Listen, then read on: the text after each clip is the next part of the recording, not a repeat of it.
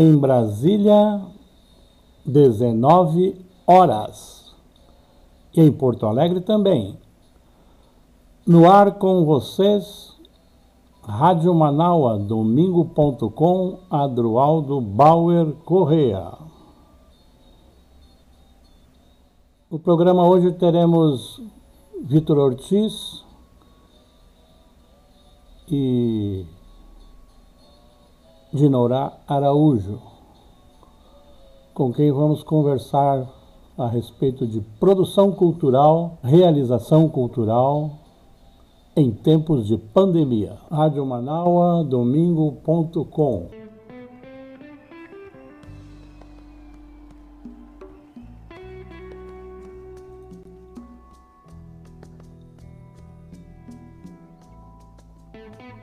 Rádio Manaua, domingo.com. Vamos tentar a ligação com Vitor Ortiz. Vitor Ortiz. Alô! Queremos conversar contigo, Vitor, que és, na tua apresentação, um ex-secretário da Cultura de Porto Alegre, mas um artista, escritor, realizador e tem passagem no Ministério da Cultura, Secretaria-Geral, e saber como está nesse momento a produção cultural atua e a cena da produção cultural nos tempos da pandemia. Um contexto que é muito difícil para todo mundo que trabalha no setor é, cultural, né? Tanto os que são artistas como aqueles que trabalham na área do patrimônio cultural e em outras em outros campos e universos do fazer cultural, né? Muita gente com projetos nas periferias, muitos espaços culturais fechados há vários meses, né? Ou com, ou com pouquíssimas atividades.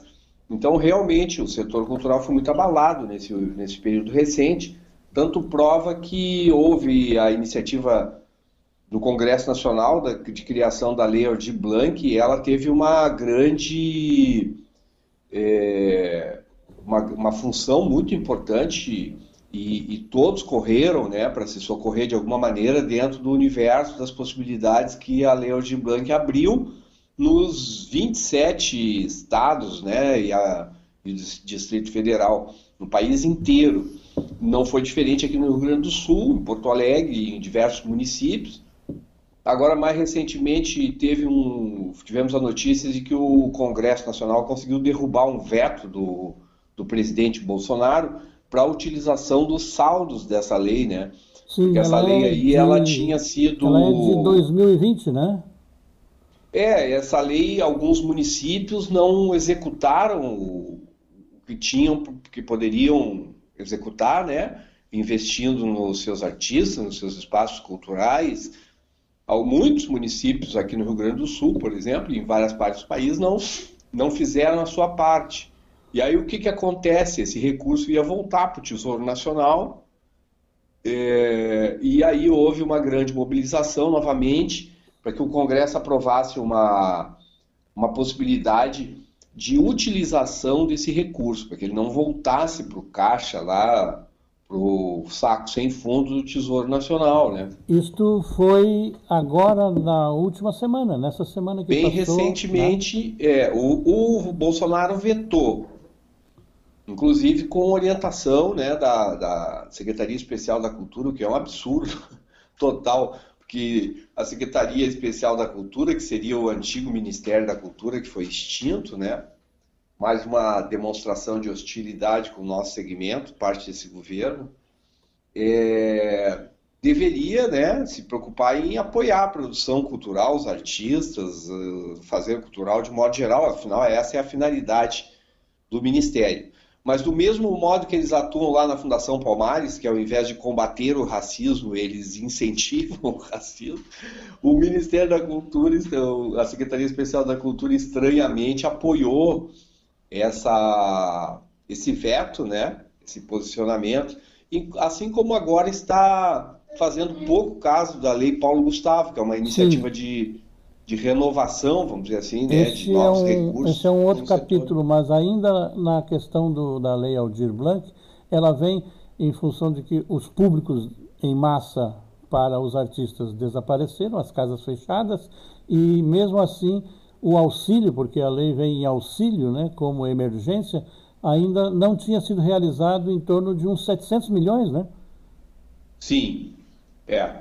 Olha, olha Adroaldo, eu acho que era 900 milhões, mas olha, enfim, entre 700 e 900, né, nós estamos com um número próximo aí, né? E ela no, no total, total foram 3 bilhões e meio. Né? Exatamente. E aí nós podemos engatar a lei Paulo Gustavo.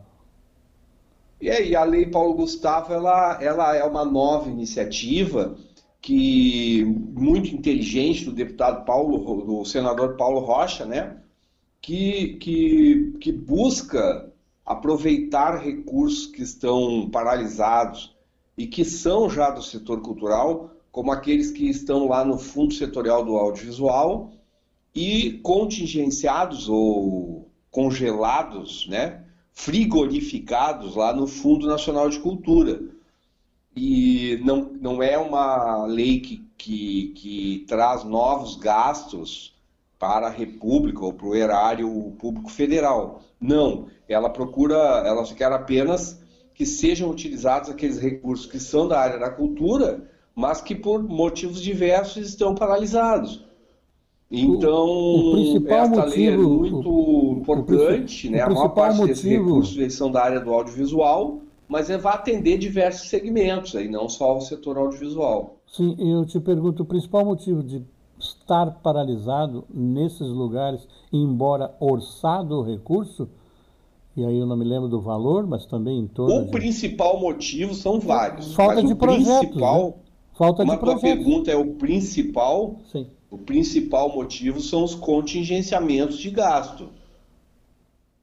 É aquilo certo. que o governo decide, assim, ah, embora esteja lá no orçamento escrito que eu tenho que entregar aqui em investimentos um bilhão na área da cultura, eu só vou entregar 100 milhões para poder cumprir o, essa coisa que essa palavrinha mágica e que é aplicada sempre, né, que é, é para evitar o déficit, né, para evitar pedalada fiscal, essas coisas que o que não é mais nenhum argumento, né, Vitor? Porque estão tivemos... relacionadas à política de superávit fiscal, é, né? Tivemos, tivemos é uma... a notícia no, no primeiro trimestre de uma superávit fiscal de 4 bilhões? Não, pois então. Hã? É, tu vê isso com crise, com pandemia, né? Imagina se não tivesse pandemia, quanto seria esse superávit? E na verdade isso significa que esse superávit ele está sendo feito às custas de, de corte nos investimentos públicos, como a gente sabe que está havendo, né? de uma forma bastante agressiva, tanto na área da pesquisa como na educação, até mesmo na saúde, por incrível que pareça, né? Mesmo no contexto de pandemia, a gente tem é, é, inércia do governo federal, né? É, se tivesse é, que fazer algum investimento prioritário, claro que teria que ter sido em vacina. Esse nós sabemos que não, não está sendo feito na sua integralidade, porque dependesse do governo Bolsonaro, não se gastaria nada com vacina, né? Deixa eu te colocar agora como sujeito realizador, na medida em que fosses até o momento um analista da cena, é, em função do teu, teu conhecimento, do teu envolvimento na produção cultural em geral e de, de ver o Brasil parado nesse aspecto, mas tu te mexestes e eu assisti uma programação tua, vi, ou vi, o programa já no sexto capítulo do Desapaga Poa. Fala disso aí para nós, ele é também incluído no, nas leis de financiamento? O Desapaga Poa ele foi um projeto que surgiu eh, no contexto das oportunidades geradas pela Lei Aldir Blanc no ano passado, né? um edital da Lei Aldir Blanc, que permitiu que nós pudéssemos entrar lá nesse edital com essa proposta, concorrer ao recurso, né? E o projeto, felizmente, foi contemplado. Ele foi contemplado num certame que tinha mais de 6 mil outros projetos escritos, e aqui na região de Porto Alegre teve a terceira melhor nota entre os, entre os julgadores, selecionadores desse, desse edital. A proposta do, do projeto é era criar uma série de 10 episódios em formato podcast. Para quem não conhece esse formato, é sempre bom explicar, né, Adronto? É como se fossem os antigos programas de rádio, né? Que são produzidos no sentido de com um conteúdo, com uma trilha sonora, com uma com uma certa ambientação, né, para que a pessoa que está ouvindo é, possa mergulhar naquela, naquele conteúdo que está sendo transmitido ali pela proposta do programa. E esses 10 podcasts, eles são, acho que foram considerados bem relevantes e por isso que foram selecionados nesse, nesse edital. É, eles propõem objetivamente né, é, o desapagamento da memória daqueles, da memória e da história daqueles que sempre foram apagados na história de Porto Alegre negros, negras, negres, indígenas e periferias. E isso acontecendo, né, uma proposta que surge justamente às vésperas, ou muito próximo de Porto Alegre comemorar 250 anos da sua data oficial de fundação, que vai acontecer em março do ano que vem.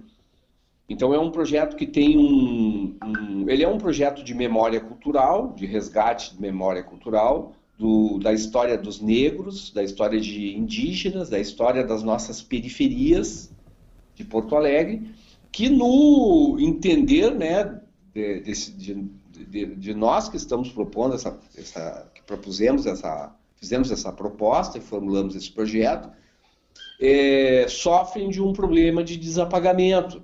Esse problema de desapagamento não é uma palavra meramente retórica, ela é um conceito, né? que um conceito que é bastante estudado, pesquisado nos últimos tempos, principalmente no, no campo no acadêmico, e que tem a ver com essa coisa de discutir se a história que contam do nosso país é realmente a história que aconteceu, a influência das diversas narrativas, né? E obviamente que essas influências de, de narrativas elas passaram aí por um processo é, de, de branqueamento, vamos dizer assim, né, Adro? É, de elitização, né? E é justamente a proposta desse projeto é trazer à tona uma outra visão sobre a história da cidade, que valoriza a, participação do, dos negros, da sua cultura, do seu trabalho, né, do resultado da, do trabalho dessas, daquelas pessoas, inclusive que passaram inclusive por um contexto de escravização.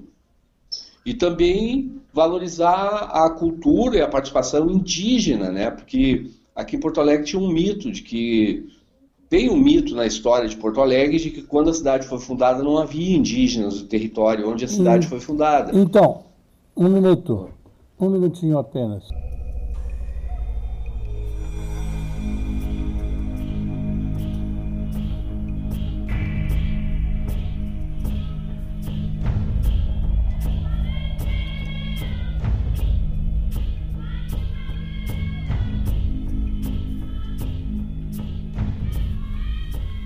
A questão do território que tu discute nesse sexto episódio do Desapaga, ela põe dois personagens em evidência, mas um deles, um artista indígena, que diz este território há. E me fala um pouco desta descoberta que é proposta. Pois é, no episódio número 6, cada episódio ele foca numa, num desses grupos, vamos dizer assim, né? É, e, e, nós vamos intercalando. Então, o primeiro episódio foi sobre a questão, questões relacionadas à história das nossas periferias, seu surgimento, as mudanças urbanísticas que a cidade viveu, a forma preconceituosa como o centro vê a periferia, enfim, esses temas estão na nossa, na nossa órbita. É, o episódio seguinte trata a questão dos negros. Por exemplo, no primeiro episódio nós abordamos a lenda do escravo Josino, que teria que morreu na forca, né, ali de frente da Igreja das Dores. Pouca gente sabe que Porto Alegre tinha os, os, seus, os seus institutos de, de punição da, é, a Forca, no Largo da Forca, ali na Praça Brigadeiro Zé Sampaio, atual Praça Brigadeiro Zé Sampaio, ou Praça do Tambor, como é visto pelos negros, ou e tinha também o Pelourinho ali de frente. Pelourinho, né? E tinha também o Pelourinho ali de frente da Igreja das Dores. Sim. Eram os do- dois institutos, né? é, formais legais de punição. E, bom, não preciso te dizer que a maioria das, da- dos punidos eram negros, né? É, foram na história negros, né?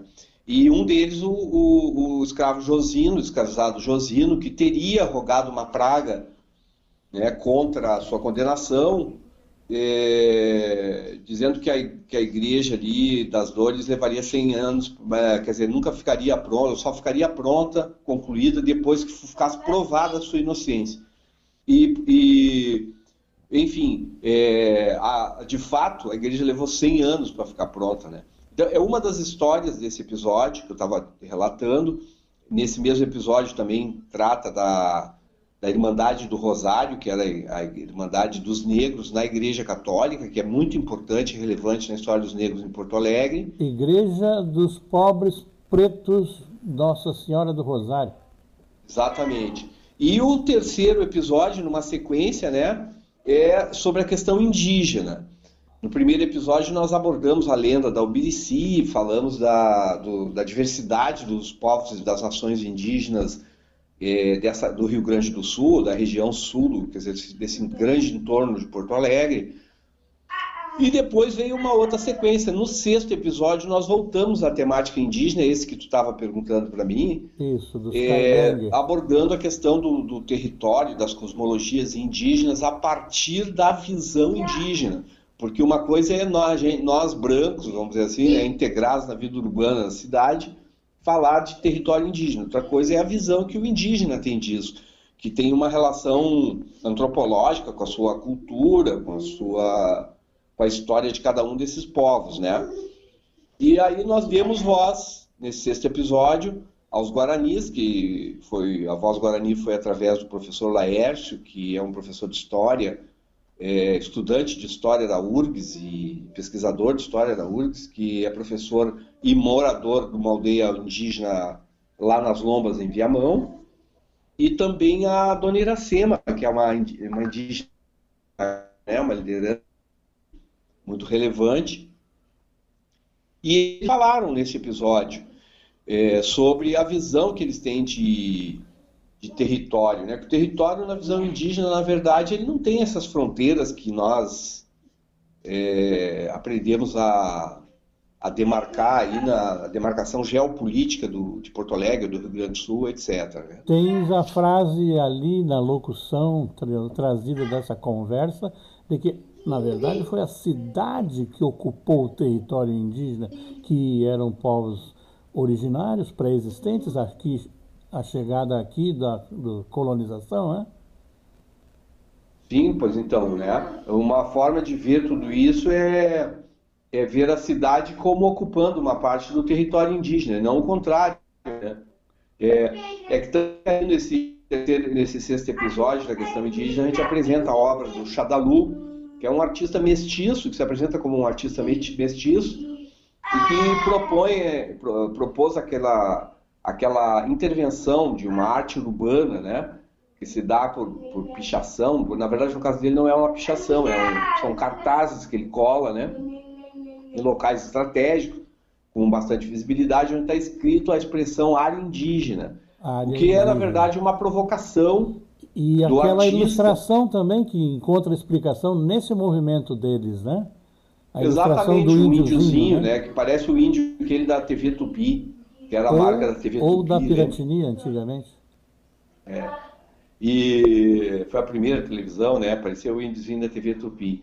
E o, e o, fez essa provocação a partir de uma, de um- uma discussão que havia, era real, no espaço urbano centro de Porto Alegre, entre comerciantes e indígenas que estavam ali fazendo o seu, o que se chama de poraró, que é esse, essa coisa de vender suas coisas, né? De vender seu artesanato e tal, né? E vender a, a Marcela, os, os, os raminhos de Marcela e vender o, o artesanato, enfim. E o, houve um conflito entre comerciantes indígenas por causa desse tema, por causa dessa, dessa atividade no cotidiano ali de Porto da cidade. E um cacique pediu para o Xadalu é, promover uma intervenção artística e ele concebeu essa ideia de trabalhar o tema da área indígena como uma provocação. Assim como tem aquelas placas ali em torno dos quartéis, perto da Igreja das Dores, que chama de área militar, né? Isso. É, se espalhou por vários, vários locais da cidade essa provocação da área indígena, para lembrar que, no fim, né, quando a gente fala de área indígena no território de uma cidade como Porto Alegre, pode estar falando de tudo que existe, inclusive para além das fronteiras de Porto Alegre. Nós temos uma bela intervenção de fundo aí. Eu queria, eu queria. Sim, é o meu neto. Ah, o teu neto. Muito bem-vindo é, à tá Rádio Manaus. trilha sonora. Isto. Nós temos. Dando um clima de emoção aqui na nossa conversa. Isso, nós temos, Vitor, uma forma de encontrar o conjunto dos programas, qual é o endereço de acesso, como se chega a ele? Sim, todos os sábados, às 9 horas da manhã, se pode ouvir o, o Desapagapoa até o décimo episódio, nós estamos no sexto, ainda tem quatro semanas, às 9 horas da manhã, no sábado. Mas também eh, se pode encontrar o, o, o Desapagapoa no Matinal Jornalismo. Basta colocar aí no, no buscador da internet, né, matinaljornalismo.com.br barra Desapagapoa. Ou então, é, para quem já está acostumado a utilizar os, os, agregadores de podcast, o Spotify, o Castbox, né, o Desapagapoa é um canal do, do Spotify. Né? Nós criamos um canal lá dentro do Spotify que se chama Desapagapoa, que tem uma logomarca. É fácil de encontrar, porque se você tá ali, entrou no Spotify para ouvir uma música, pá, vou, hoje eu não vou ouvir música, eu vou ouvir o Desapagapoa. Aí vai lá na lunetinha e escreve Desapagapoa no buscar, né? No buscador, e vai, vai aparecer o, a logomarca do canal do, do Desapaga e aí tu clica lá e te abre todos os 10 episódios. E o acesso é gratuito? E o trailer. O acesso é gratuito, esse é um projeto totalmente gratuito. Pra, isso é importante de frisar, Adrogo. É, são 20 pesquisadores que trabalham nesse projeto. Tem a, os episódios têm a edição trilha sonora de Bebeto Alves, do Bebeto Alves e do professor de canto e dança Guarani Arlindo Guarai. São os dois que, que, que criaram, conceberam a, a, trilha, que é uma trilha criada exclusivamente, especialmente para os Apagapoa, e que e o Bebeto faz a montagem de cada um dos episódios, acrescentando ali, né, a, da sua criatividade, do seu conhecimento musical, enfim, uma série de recursos que ajudam a, a, a criar uma ambiência de emoção, empolgação e tal, para ouvir o, a história que está sendo contada, né?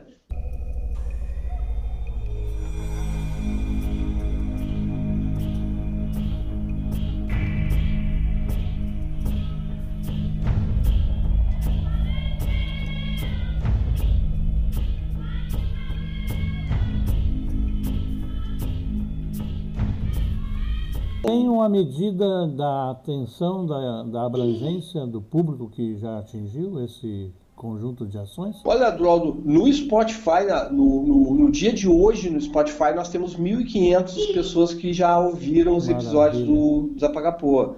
No, no Castbox, esse número deve ser uns 200. E na, na, na Rádio FM Cultura é incalculável, Sim, não tem como é, calcular. O retorno é, é diferenciado. Eu, eu acredito que ele está atingindo aí de 3 a 4, 5 mil pessoas, o que é um número sensacional, né? extraordinário para esse tipo de conteúdo. Então, Vitor, nós temos dois minutos para terminar a nossa conversa aqui, passa voando o nosso tempo. Eu queria que tu falasse da onde é que encontramos teus outros trabalhos, que tu é escritor, pesquisador, professor de história e tem publicações várias. Apesar... Ah, o melhor jeito, Adroaldo, de seguir o que a gente faz aí, a gente está sempre criando alguma coisa, ou produzindo alguma coisa nova, é através do Instagram. Meu Instagram é Vitor Ortiz 1998. Ortiz Me seguindo lá. Me seguindo no Instagram, tá atualizado. Também eu recomendo que siga o Desapaga Poa. Bota lá no Instagram Desapaga Poa, segue o Desapaga Poa, porque a gente pretende depois de terminar essa série de 10 episódios, seguir fazendo outras coisas, né? Então. Te agradeço aí o, o, o privilégio do espaço, poder falar. Agradecido fico eu. O espaço está à disposição. Quem sabe depois, tá ótimo. que, depois que terminar a programação com a rádio que é conveniada, né? A Rádio Cultura, é, vamos conversar sobre uma reedição, Sim, quem sabe? podemos conver conversar sobre cada episódio, se tu quiser. Tem um episódio pass passado, número 5, foi muito bonito, sobre a questão da esquina do Zaire. Mas uma história deixar, que vale a pena contar no Vamos deixar primeiro aqueles que estão associados na produção, com a primazia da, da audiência e da transmissão, e mais adiante, isso deve dar mais uns quatro sábados, né? Sim. E daí nós voltamos a conversar nesse sentido. Para mim agradeço. é um prazer conversar contigo aí e, e, e, compartilhar do, do, da atenção dos teus ouvintes aí no teu trabalho, no teu programa. Muito agradecido, um bom final de domingo, dá um abraço no Netinho, na família toda. Obrigado. É, diz que ele foi bastante é, aplaudido aqui pela participação dele, foi bastante aplaudida e uma boa semana meu amigo. Obrigado igualmente. Bom final de semana pra ti também. Tamo na luta. Abraço. Um abraço.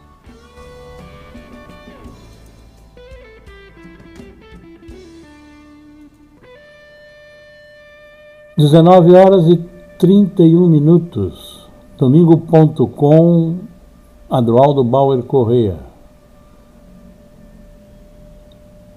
Vamos fazer uma ligação agora com Dinorá Araújo, que é atriz, jornalista e produtora cultural. Boa noite, Dinorá Araújo. Alô, Adroaldo, boa noite. Boa noite, como estás? Tudo bem? Tudo bem, e tu como estás? Bem agradecido pela sua presença nesta tarde de domingo já noite, né? Eu que agradeço o convite, tão especial. Então, então, Dinorá, estava conversando aqui com o Vitor, deixa eu baixar um pouco a minha trilha sonora aqui, meu back. o back musical, né? E a pergunta que não quer calar: artistas e produtores culturais na cena da pandemia, como estamos nos achando e sendo? Olha, Adroaldo, é... hoje eu estava pensando sobre isso, inclusive.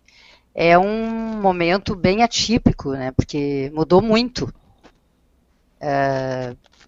Sempre foi bem difícil, né? Tu é uma pessoa que também é um artista, né? Tu escreves, és poeta, além do teu trabalho como jornalista, tu sabes bem como é. Sempre foi muito difícil para a cultura que é uma questão cultural no Brasil.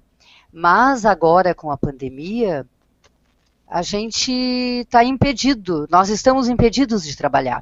É, Principalmente aper, apertem, a linguagem. Apertem os cintos, o público sumiu.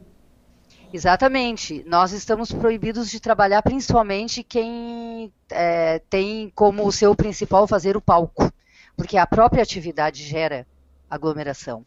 O escritor é um pouco diferente do ator, né? Porque é, tem uma outra relação, o trabalho é mais solitário também. Mas nós não, nós do teatro, ou, ou, ou a música, várias outras linguagens, é, geralmente, eu, por exemplo, já trabalhei num espetáculo que tinha 50, 50 atores em cena, que foi uma Hassad, quando eu comecei minha, meu trabalho de atriz, a minha carreira. Então é muito difícil para nós, e, e nós não temos previsão. Se nós tivéssemos o Brasil imunizado, como poderíamos estar, porque nós temos é, grandes é, cientistas brasileiros, infectologistas, e, e, nós poderíamos, inclusive, o Brasil poderia estar vendendo vacina. Isso não aconteceu, infelizmente, no por mínimo, causa. No mínimo, poderia ter comprado 120 milhões de doses até dezembro do ano passado, né? Exatamente, mas nós poderíamos estar produzindo, Adroaldo, porque dos BRICS, Todos estão produzindo a vacina e vendendo. Índia, China, Rússia. Só nós que não. Nós é África não é? do Sul, África do Sul também não. é, não é por falta de sabedoria aqui no Brasil e de experiência de grandes cientistas brasileiros, nós somos o país do Oswaldo Cruz. Mas, enfim, a realidade agora é essa, então mudou muito. Mudou uh, e, e, e, e, ainda sabemos tão pouco sobre essa doença, porque é nova, né, esse vírus. Então, uh, o ano passado, vou, vou te dar um exemplo prático, que eu acho bem melhor para os ouvintes compreenderem melhor, os internautas. E, uh, por exemplo, o ano passado, no final de julho, dia 31 de julho, nós fizemos uh, o show do Tambo do Bando, no Teatro São Pedro. Tambo do Bando, comemorando, é, comemorando o aniversário de 30 anos, é isso? É, sim, ainda é o show dos 30 anos, né? Uh, e nós, o Tambo do Bando foi é, contemplado com um prêmio na Assembleia, que era o projeto Sarau do Solar, e nos shows especiais. E aí a Assembleia Legislativa fez uma parceria com a Fundação Teatro São Pedro para que o show fosse uh, marcasse a comemoração dos 164 anos de Teatro São Pedro. Eu acho, Adroaldo, que foi o primeiro grande show aqui é, em Porto Alegre, pelo menos, não sei se no interior teve alguma coisa parecida, com uma transmissão ao vivo. Mas veja bem, a pandemia começou no, ali, né, por falta Sem de... público presente, transmitido audiovisual para todo o é, planeta. Não, nós não tivemos público porque não podia, foi não tudo podia, muito restrito, exato. inclusive para a equipe Vocês de foram descobrindo, desbravando as novas sendas, né?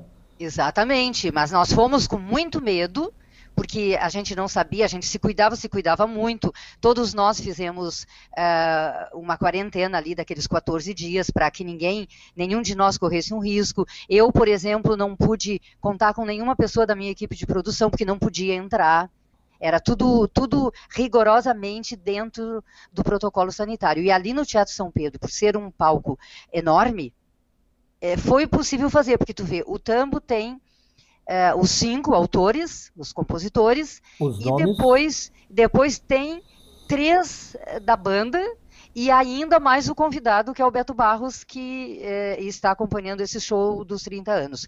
Então foi, foi, foi bem difícil, deu tudo certo, nós tivemos um grande público, foi transmitido pelo YouTube e pelo Facebook e o, também pela TV Assembleia. O Beto Barros é o Beto Bolo?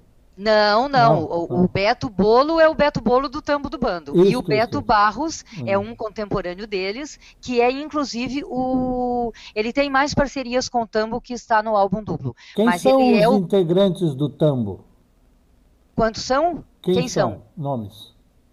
Ah, os nomes Isso. é o, o Beto Bolo, o Cachoeira, o, o Pijama, que é o Luiz Marcelo Costa Lehmann, o Teixo Cabral e o Vinícius Brum. E o Beto Barros, Adroaldo, é o autor da composição Terra, em parceria com o Beto Bolo.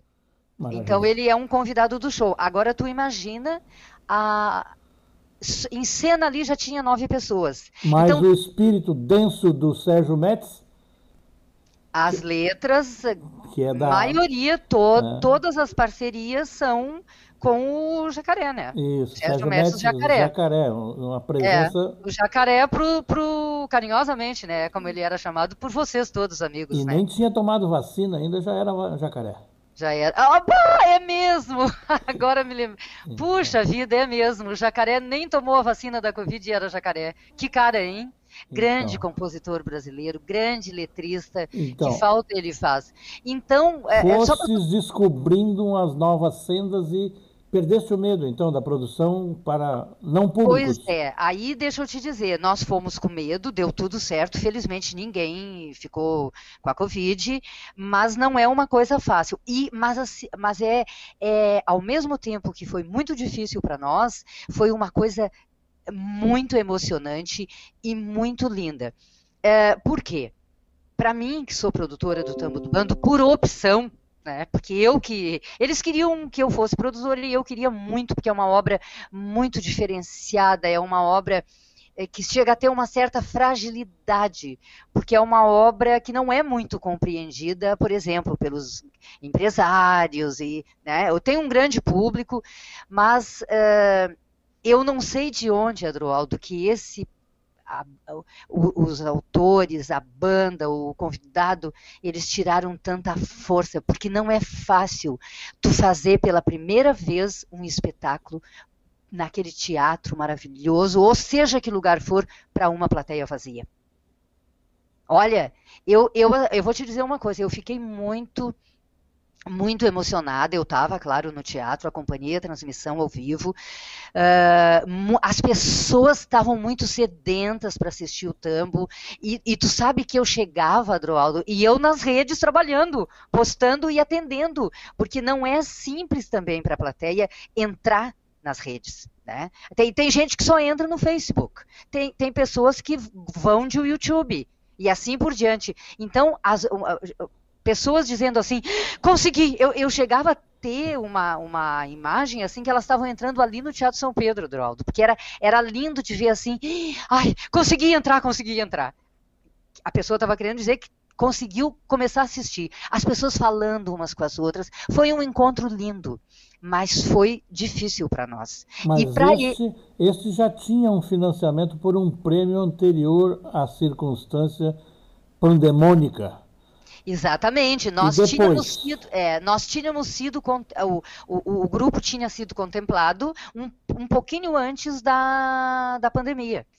E, e né, foi contemplado no edital esse da Assembleia Legislativa, que é um projeto lindíssimo, que parece que é o projeto mais longínquo aqui de Porto Alegre, que eu acho que tem quase 30 anos agora.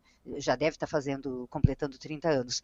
E aí, bom, depois o que que acontece? Depois o é muito difícil. caiu o mundo caiu, o mundo caiu porque é muito difícil. Ah, e, e outra, uma coisa, Adroaldo, que é, é legal falar para os teus internautas, é que o canto, tu vê, o tambo, todos eles cantam, os cinco autores, mais o convidado. Então, o canto, é, a, a, saliva, as gotículas, né, que eu acho que chamam aerossóis, se não me engano, é uma das maiores fontes de contágio.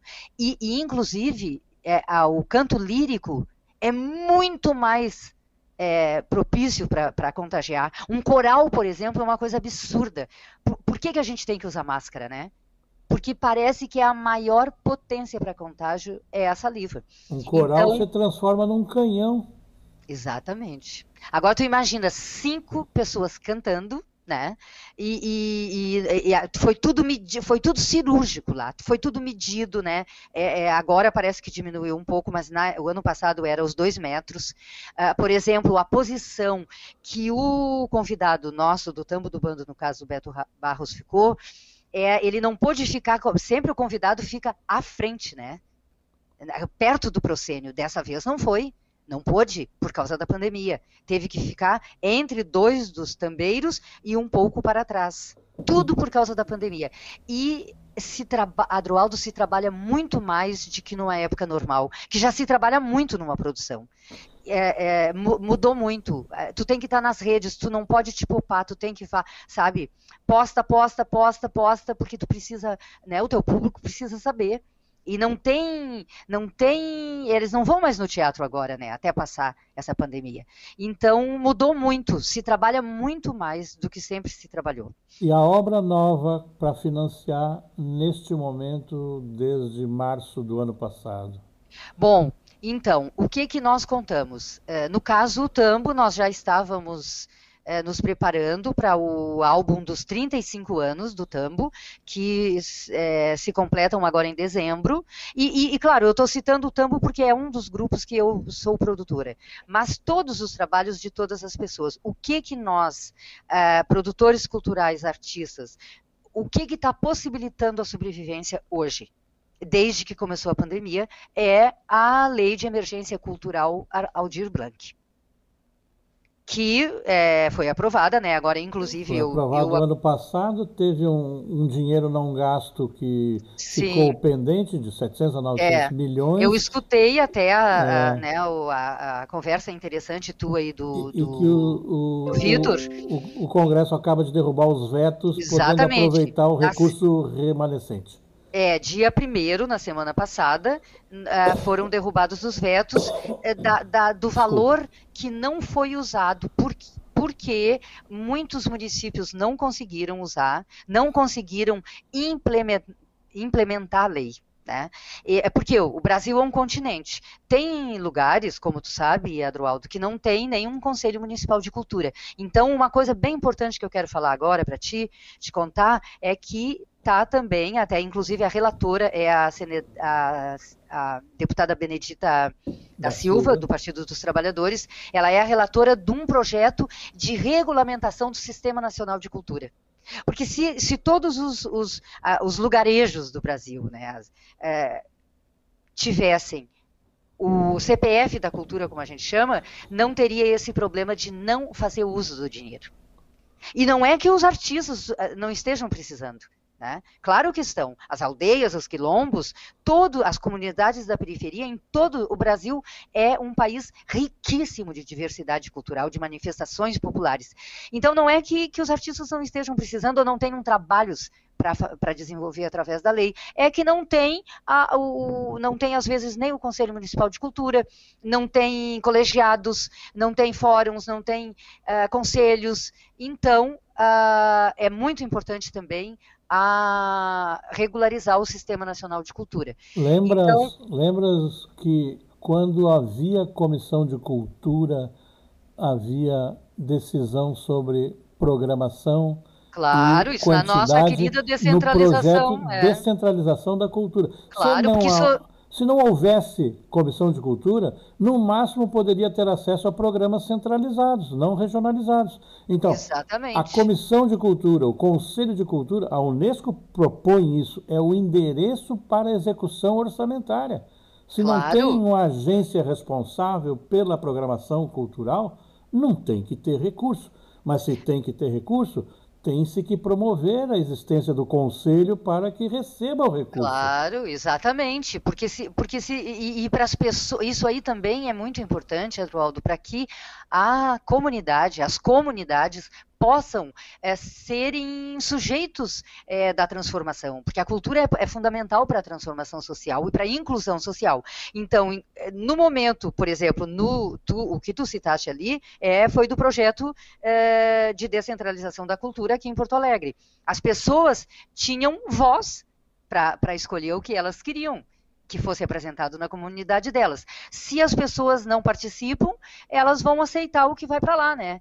É, porque é, eu até ontem falava numa, numa reunião aqui do Circuito de Cultura Popular, que, de um projeto maravilhoso que foi também desenvolvido via Aldir Blanc, de uma produtora aqui de São, São Leopoldo, a Anima, em parceria com a Secretaria Municipal da Cultura, que está fazendo um trabalho maravilhoso com a, a gestão do Pedro Vasconcelos, aqui em São Leopoldo, e eu estava falando, ele trou eles trouxeram ontem o mestre Antônio Bispo, do Piauí, Piauí. Uma genialidade. Meu conterrâneo, e não me avisaram, eu sou É, um, uma, um, um, gênio ele é. E então eu... Bem, aí, né, é só, aí fica por conta de vocês, ele é um gênio.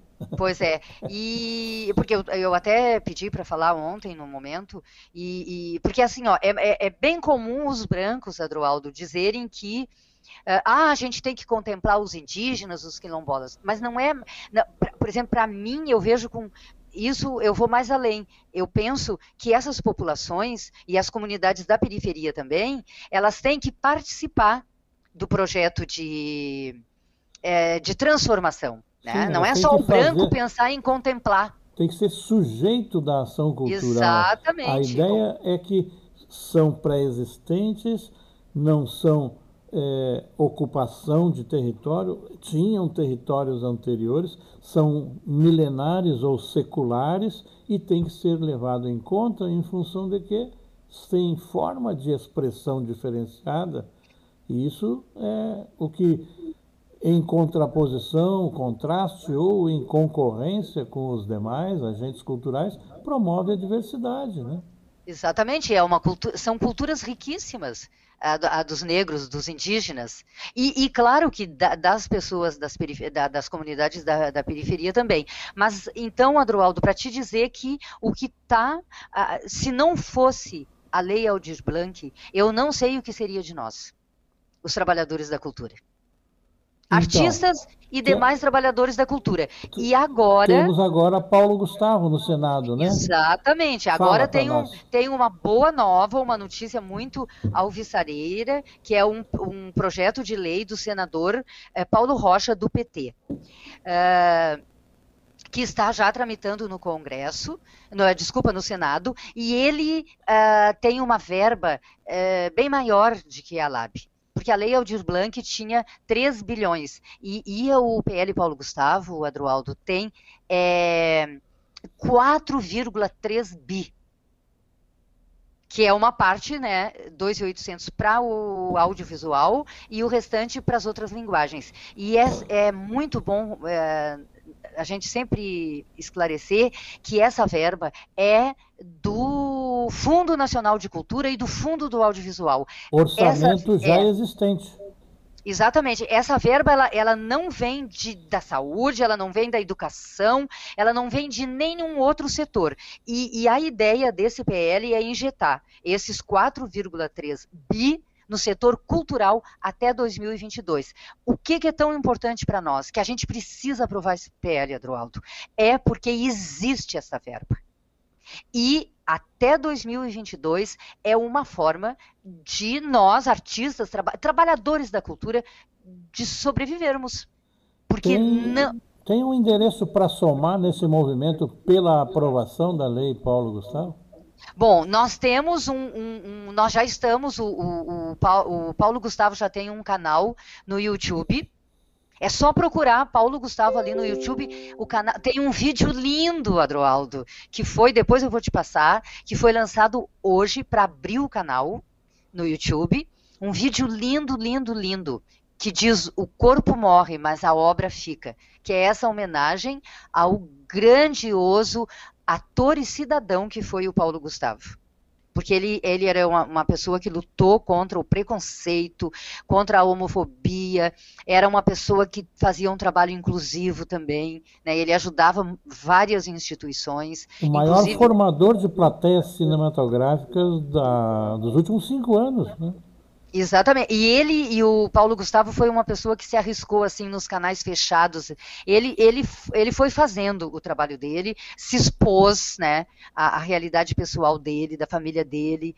E, infelizmente ele partiu, né? Não precisava ter partido, porque se nós tivéssemos vacina ele não precisava ter morrido, né? Porque no caso dele ter pego é, vacinado, ele ia ser uma, fraco, né? A Covid e não precisava. Então agora a nossa luta Adroaldo, é aprovar o PL Paulo Gustavo, que é, não, daqui a pouco vai ser votado, né? Então, é, não sei ainda, talvez esse mês.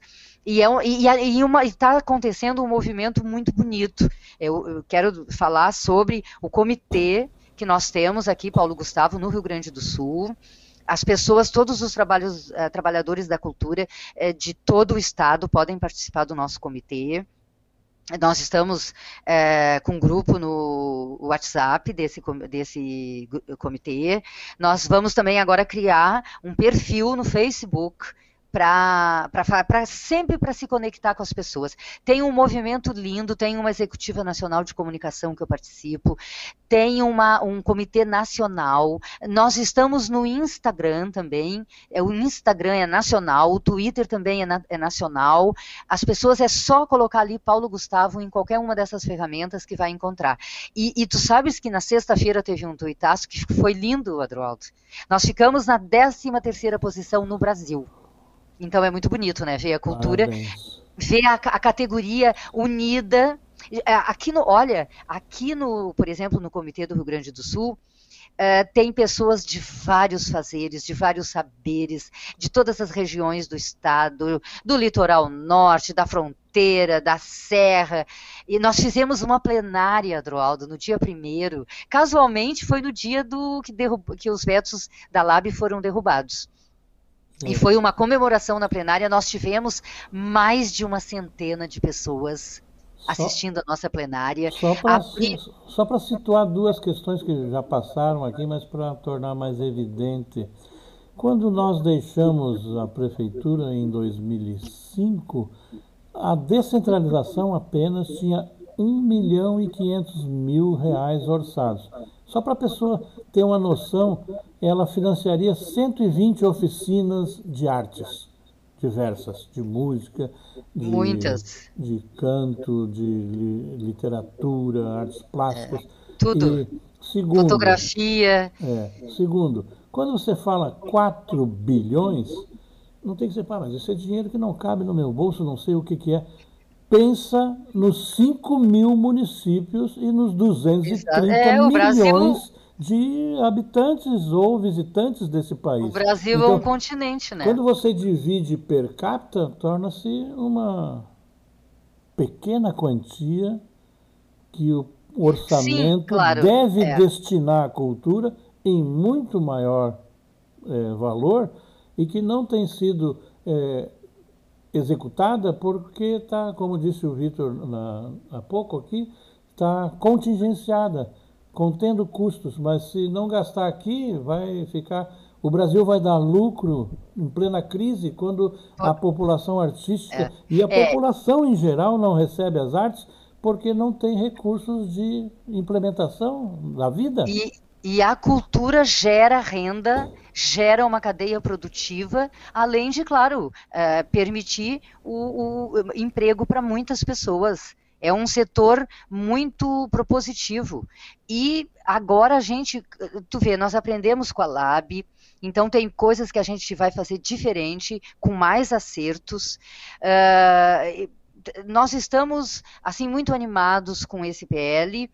Uh, que é vai ser uma forma de, de, de, movimentar o setor e isso traz também uh, geração de renda para o país. Uh, o Brasil é um continente, então em cada cantinho do Brasil, e uma coisa, Adroaldo, a nossa luta é para que essa verba chegue na ponta, chegue até os invisíveis. Agora, falando nisso dos invisíveis, nós recém tivemos aqui o resultado do edital Trajetórias, né? Eu estou bem feliz porque eu fui contemplada. Parabéns, fosse contemplada por Muito obrigada. Foi um processo. Tu e mais 1499. É, exatamente. Foi um processo muito doloroso. Uh, né, o, saíram quatro listas, então eu acho que ontem alguém me perguntava se eu estive na, em todas as listas. Sim, eu estive desde a primeira, né, até a última, agora que saiu na semana passada, eu acho que na sexta-feira passada.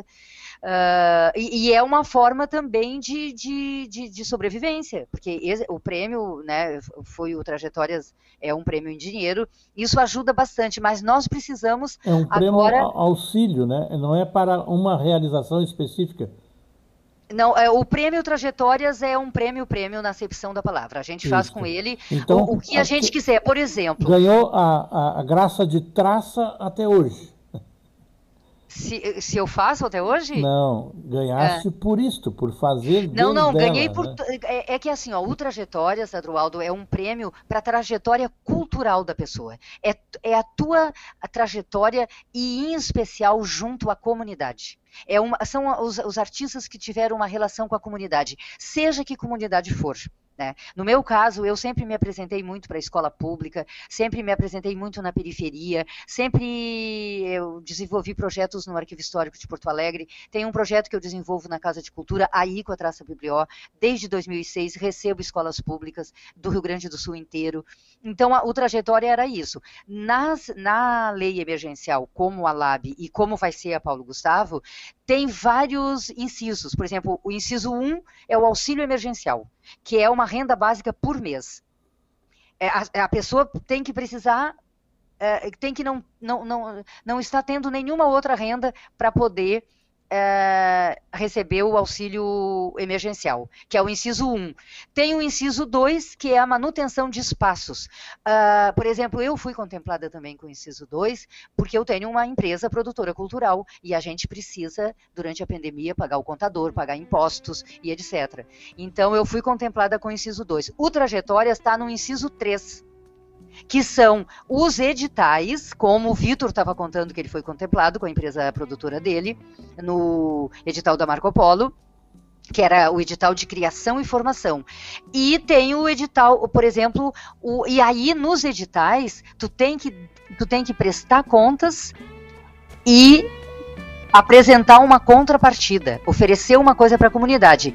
No inciso 2 também tem que fazer isso. Eu tenho que ainda, estou esperando para ver como é que vai ficar a pandemia, é, para ver, ver como é que eu vou fazer para fazer as apresentações na Casa de Cultura. Eu escolhi os quilombolas, os indígenas e as comunidades da periferia e escolas públicas. Eu ainda tenho que pagar minha contrapartida, porque por causa da pandemia eu ainda não fiz. E tem que prestar contas de cada centavo.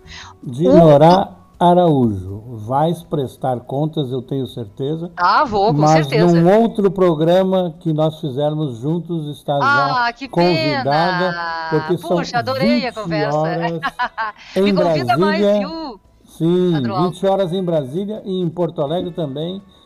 Se despede domingo.com, ah, Adroaldo Bauer Correa, Rádio Manaua, agradecendo a Dinorá Araújo pela participação com os nossos ouvintes. Eu um bom fim de domingo e uma boa semana. Boa noite. Obrigado. Obrigada.